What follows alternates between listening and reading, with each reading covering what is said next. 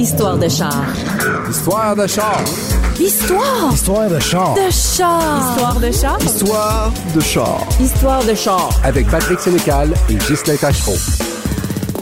20 ans quand je suis allé m'acheter ma première voiture, qui était une Honda Civic chez un concessionnaire de voitures usagées à Drummondville. Il s'appelait Fernand. Je me rappelle de son nom parce qu'il avait été, il avait été très cool. Le gars, il m'avait dit, t'es sûr là, que t'es moyen de t'acheter un char? Parce qu'il dit, à ton âge, deux jeunes sur trois qui, au bout de quatre mois, reviennent pour que je leur achète parce qu'ils se rendent compte qu'ils n'ont pas les moyens d'avoir une voiture. Alors, es-tu sûr de ton coup? La première voiture que j'ai eue, moi, c'était une Beetle euh, Volkswagen euh, que mon frère m'avait donnée. Et euh, euh, je m'en vais à Plessisville. Moi, je viens d'un petit village qui s'appelle Saint-Pierre-Baptiste. Je m'en vais à Plessisville jouer au badminton avec des chums. Puis en revenant, c'est automne tardif et il y a une glace noire, mais que je ne vois pas. Puis je suis un, je suis un jeune conducteur. C'est mon premier hiver. Et je dérape je prends le fossé, puis le fossé est creux, là. Puis ces Volkswagen-là, la batterie était sous le siège en arrière. Je trouve ça plutôt sympathique de la part d'un gars qui vend des autos, puis qui a quand même eu l'honnêteté de me dire T'es jeune, fais attention. J'avoue que ça m'a fait réfléchir, puis à cause de ça, j'ai acheté une voiture moins chère que, que ce que j'avais prévu au départ, qui avait plus de kilométrage, qui était un peu plus magané, tout ça. Mais il m'a fait réfléchir, puis euh, j'ai trouvé ça cool de sa part. Puis elle m'a toffé quelques années, puis bon, il n'y a, pas eu de problème. Fait que j'ai sacré le camp dans le clos, puis la batterie, j'ai reçu la batterie dans le derrière de la tête. Je suis sorti de l'auto, j'ai grimpé le fossé, je suis arrivé sur l'asphalte, les deux pieds m'ont parti, je suis tombé sur le cul.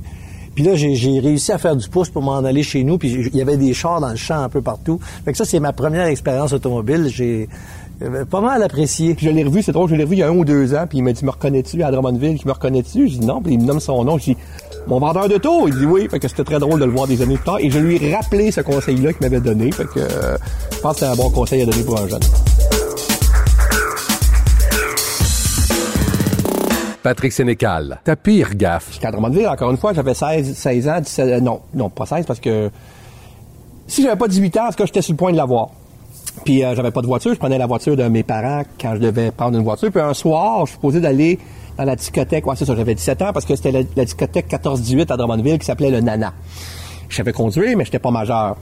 Et là, était au centre-ville de Drummondville par rapport à chez moi, donc il y avait une distance à faire. J'ai, et, au lieu d'aller là ce soir-là, moi puis deux de mes chums, Cabana puis Raymond, pour pas les nommer, on a décidé d'aller aux danseuses qui étaient plus loin dans la ville. Ma pire gaffe en tant que conducteur, j'avais 15 ans. Puis moi, j'ai grandi dans un garage. Mon père était mécanicien.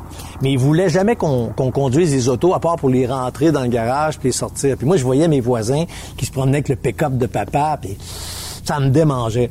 Puis un soir, il y, a un- gars au village qui, est assez chaud. Puis je dis, hey André, donne-moi tes clés, euh, donne-moi tes clés. Je dis, je vais avec ça. Donne-moi tes clés, j'ai- une course à faire avec ton char. Puis il me laisse ses clés. Mais là, c'était deux fois plus loin. Fait que j'ai dit, ben, on va prendre le, char de ma mère. Fait que j'ai- je demande le char pour aller au Nana. Elle dit, OK, mais elle dit, je, vais noter le kilométrage. Fait que si tu vas trop loin, je vais m'en rendre compte. j'ai pas de problème, hein. Je dis à mes chums, on s'en fout. Demain, on a 17 ans. Là, on part, on s'en va aux danseuses. On sort de là à minuit moins 10 parce qu'il fallait que je sois chez nous à minuit. Et là, je dis à mes chums, là, je réalise, là, je suis dans le trouble. euh, Elle va bien voir j'ai fait le double de kilométrage. Et là, un des deux gars, je sais pas qui, a dit, on va la faire à reculons. J'embarque avec un de mes chums, on part, puis on, on, va, on fait à peu près 4-5 kilomètres, on revient, puis en revenant, là, on est le soir, il est 10-11 heures le soir, en revenant, il y a une courbe, et je rencontre une auto, puis je me dis, ça passe pas, on passe pas à deux. Fait que je me tasse trop sur la droite, là, des, tonneaux, j'ai fait 6-7 tonneaux, clac! Là, le char, il est comme ça, la route est comme ça.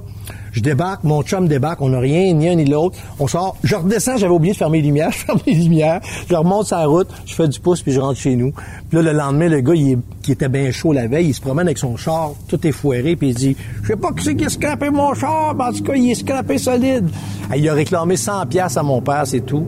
Puis euh, je m'en suis sorti comme ça, intact, vraiment chanceux. Et là, quand les gens, je compte ça aux gens, ils ne croient pas. Ils disent, ben non, ça recule pas, Patrick. C'est un odomètre, je pense qu'on appelle ça. Ça recule pas, l'odomètre. Euh, mais il a reculé. Par cause de ça, il y a plein de monde qui me croit pas. Mais j'ai parlé à une couple de garagistes depuis ce temps-là, puis ils m'ont dit, c'était une vieille auto que t'avais. J'ai dit, oui, c'était le vieux char de mon père ou ma mère. C'était un Nova. Ils disent, ah oui, ça se peut certain que ça reculait. Alors, je confirme qu'on le fait, ça reculait. Est-ce que je suis fier de ça? Non. Mais c'est drôle. J'ai l'excuse que j'étais jeune quand même. Ah, puis ma mère, des années après, j'y ai compté ça. Puis elle a dit, pauvre Patrick, tu penses que j'ai noté le kilométrage? Elle l'avait jamais noté, évidemment. Fait qu'on a fait ça pour rien. évidemment, l'auto de rêve, ça serait une auto qui, je sais pas si ça se peut, mais même les autos électriques, on se rend compte que euh, c'est pas parfait encore. Alors, y a-t-il une voiture parfaite qui, qui, qui, ferait aucune pollution? C'est peut-être rêver en couleur, mais euh, une auto à énergie solaire, je pense que c'est, je pense que c'est impossible, là. Ma voiture de rêve, ce serait une voiture qui fonctionnerait euh, au nucléaire, avec une petite boîte noire, parce que, tu sais, si je pense à, au, véhicule que, que- qu'une Québécoise contrôle sur Mars, là, il fonctionne à l'énergie nucléaire, puis il peut fonctionner pendant 100 ans. Alors, on est rendu là, on serait capable de le faire, et euh, cela dit, ça serait bien qu'elle soit confortable aussi. Mais moi, l'auto autonome, j'y tiens pas à ça. Moi, je suis pas quelqu'un qui... euh, moi, euh, je fais encore plus confiance à l'humain qu'à la machine. J'étais encore dans, dans cette... Je devrais peut-être pas, là, parce que je sais que les chiffres disent qu'il y a bien moins de chances d'accident avec un... Mais moi, je suis pas rendu à faire complètement confiance à une voiture, euh, qu'elle soit autonome complètement. J'ai encore besoin d'avoir une impression de contrôle. Mais le, plus- le meilleur véhicule à mes yeux, ça demeure toujours mes deux jambes qui sont magnifiques et fraîchement épilées d'ailleurs. il y a 13 ans à peu près, on est allé toute la famille, les enfants étaient jeunes dans ce temps-là, on est allé en Équateur. Puis on avait un guide juste pour nous autres, notre famille, qui avait une voiture, puis on a vraiment fait le tour de l'Équateur avec ce guide-là. On, s'est promené d'un bout à l'autre du pays en trois semaines. Fait que c'est une forme de road trip. Mon meilleur road trip, c'est avec euh, un de mes amis, à Westphalia. J'ai fait un tournage, euh, euh, j'ai fait le tour de la Gaspésie avec une porte jaune. Puis euh, on tournait des endroits très pittoresques, puis euh, on tournait deux trois secondes, puis il y avait une narration qui disait, mettons, le rocher percé. Bon, là, on entendait hey, puis là la caméra se tournait vers la petite porte jaune. J'ouvrais la porte, je disais niaiserie, je refermais la porte, c'était fini. En Équateur, ça change de, climat, ça change de végétation tout le temps. Fait que j'ai eu l'impression, pendant tout ce voyage-là, d'être dans plusieurs pays puis des traversées en voiture tout le temps. Je me rappelle, là, en auto, on, a- on, on était en haut des montagnes puis on voyait la mer en bas. Je me rappelle que quand on montait dans la montagne, la température changeait, on voyait la, la végétation changer. Pour moi, c'est une forme de road trip dans un autre pays qu'on a fait avec notre, notre, notre guide et conducteur qui, qui, qui s'occupait de conduire. Moi, j'étais bien content parce que ça me permettait de vraiment regarder et prendre des photos partout. Fait que c'est pas mal, euh, je dirais, c'était le road trip familial qu'on qu'on a eu le plus, euh, le plus intense et des paysans. Fait qu'on tournait des trucs un peu partout comme ça.